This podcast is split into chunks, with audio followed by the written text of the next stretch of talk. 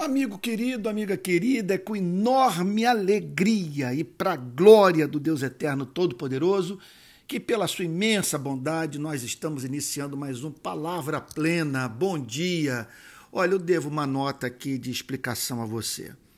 Eu não consegui gravar podcast nos últimos dias em razão da multiplicidade de tarefas diante das quais eu vim a me encontrar tenho trabalhado muito nesse final de ano e após atravessar um dos períodos mais conturbados do meu ministério.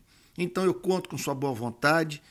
É, é meu desejo que esses podcasts sejam gravados e publicados diariamente Creio, estou absolutamente certo que esse é o meu chamado, é a principal missão da minha vida e a nossa igreja precisa desesperadamente conhecer a Bíblia.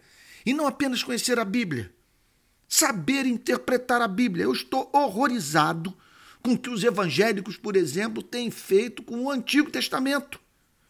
Eles usam sessões inteiras do Antigo Testamento para justificarem hoje o que vai de encontro ao Novo Testamento, bem como ao espírito do Novo Testamento. Porque observe, você tem o Novo Testamento e você tem o espírito do Novo Testamento. Montesquieu falava sobre o espírito das leis. Qual é o espírito do Novo Testamento? Para onde o espírito, para onde que o Novo, o Novo Testamento quer nos levar?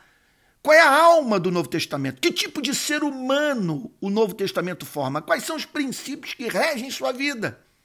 E o que está acontecendo hoje é um absurdo de pessoas usarem o Antigo Testamento para propagar aquilo que é frontalmente rejeitado pelo Novo Testamento. Nós não podemos nos esquecer jamais. Veja só, e temos que fazer esse reconhecimento sob pena de estarmos é, pecando contra o Deus da revelação. O Antigo Testamento foi, de fato, o livro de cabeceira de Cristo. Cristo tinha os seus personagens, as suas narrativas, não como alegorias, mas fatos, como o que aconteceu no tempo e no espaço, e em não poucas ocasiões, o Senhor Jesus usou o Antigo Testamento a fim de mostrar a ligação entre sua pregação e o que podia ser encontrado no Antigo Testamento. Contudo, o Antigo Testamento é visto pelo Novo Testamento como o período do jardim de infância da igreja. Veja, por exemplo, Gálatas capítulo 4, de 1 a 3. Digo, porém, o seguinte: durante o tempo em que o herdeiro é menor de idade, a igreja no Antigo Testamento, em nada difere de um escravo, mas sendo senhor de tudo. Olha que coisa impressionante. Está tá dizendo que a igreja no Antigo Testamento vivia na, na, na, na, infância espiritual. Em nada difere de escravo, mesmo sendo senhor de tudo, mas está sob tutores e curadores até o tempo predeterminado pelo Pai. Assim também nós, quando éramos menores, estávamos escravizados aos rudimentos desse mundo. Quando éramos menores, quando vivíamos na infância espiritual, como nos lembra Martin Lloyd Jones. Observe como que no Antigo Testamento as promessas apelam para o corpo, para o presente século são promessas é, quase que estritamente voltadas para prosperidade material, para saúde física, proteção contra os inimigos e assim por diante. Não quero dizer que não haja promessa dessa natureza no Novo Testamento, contudo, o Novo Testamento é, enfatiza a, a, a expectativa por novos céus e nova terra nos chama para guardarmos a vinda de Cristo, nos faz anelar por essa esperança de vivermos é, num mundo que nenhuma ação política é capaz de forjar. Por isso que nós encontramos muito mais gente bonita no Novo Testamento. Embora vejamos aqui e ali no, no, no, Antigo Testamento manifestações belíssimas de fé, observe os fracassos reiterados do povo hebreu na Antiga Aliança. A tal ponto que os profetas diziam: contudo, vai chegar um dia que um povo melhor do que nós será levantado por Deus, porque dos seus pecados não mais me lembrarei e nas suas mentes e em seus corações eu, eu escreverei a minha lei. Por isso, portanto, que aquilo que nós vemos no Antigo Testamento como embrião, como broto, como semente, desabrocha, ganha corpo, vida no Novo Testamento. Tudo no Novo Testamento é mais profundo, é mais amplo, é mais lindo, é mais rico. Não estou menosprezando o Antigo Testamento.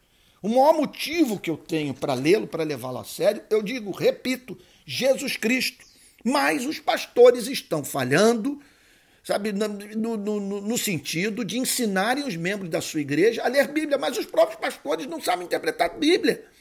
Com exceção de alguns que realmente têm zelo pela palavra de Deus, mas a maioria parece que não lê livro, não estuda, não se afadiga, a, a fim de compreender as Sagradas Escrituras e ensinar a igreja, por exemplo, infelizmente o que muitos não podem fazer, a, a, a interpretar o Antigo Testamento corretamente a partir de cortes que são feitos pelo próprio Novo Testamento. O Novo Testamento, portanto, nos faz interpretar o Antigo Testamento de uma forma que jamais o povo hebreu conseguiria interpretar antes da vinda de Jesus Cristo. Jesus Cristo veio, ele é a luz do mundo.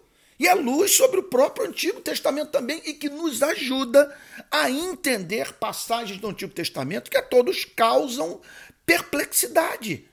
Vai me dizer que você não enfrenta certos problemas com o Antigo Testamento. Estou dizendo, olha, não estou negando a inspiração do Antigo Testamento. Não estou, em hipótese alguma, por favor, que ninguém diga que eu estou negando a inspiração do Antigo Testamento. O que eu estou dizendo é que passagens inteiras do Antigo Testamento caducaram.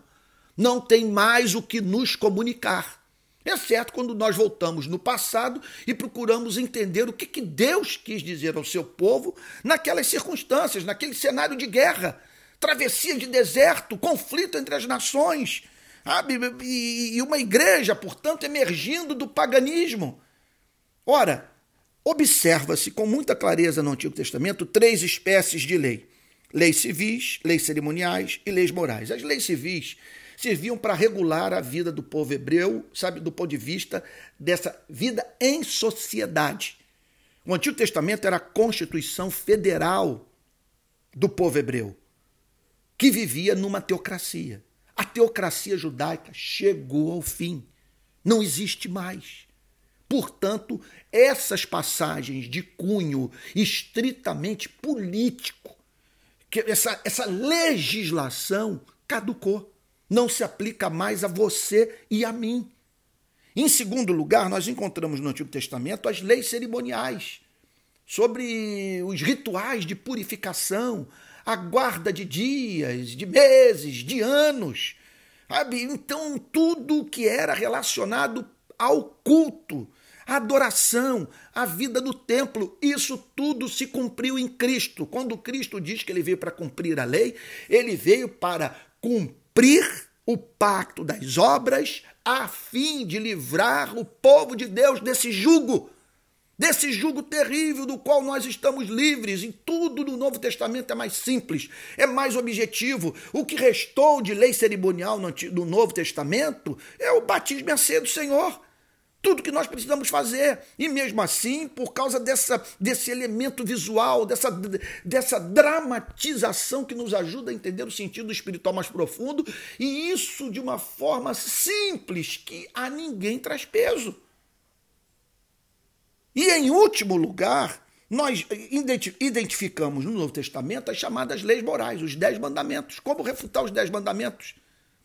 Todos claros, todos objetivos, todos baseados no amor a Deus e amor ao próximo, que, contudo, são aprofundados no Novo Testamento. Tem sua beleza revelada de uma forma totalmente nova, original, santa. Sabe? É a boca de Cristo nos ajudando, portanto, a entender para onde Deus quer levar a humanidade ao, ao promulgar os dez mandamentos. Portanto, amigo querido, amiga querida, eu faço esse apelo a você. Em nome de Jesus, é, é, peça a Deus graça e procure se informar a fim de aprender a interpretar o Antigo Testamento porque ele está sendo usado no país para, sabe, para, para o ensino do que é, me perdoe dizer, do que é cretino, do que é cruel, sabe, do que faz oposição, repito, à alma, ao espírito, ao, ao, ao, ao tipo de ser humano que o Novo Testamento quer formar num mundo de guerra, num mundo de conflitos intermináveis, de exploração, de carência de diálogo. Que Deus, portanto, nos ajude a tirar proveito das escrituras do Antigo Testamento, inspiradas, dadas para nossa edificação, que, contudo, devem ser lidas pelos óculos do Evangelho, da palavra de nosso Senhor e Salvador Jesus Cristo.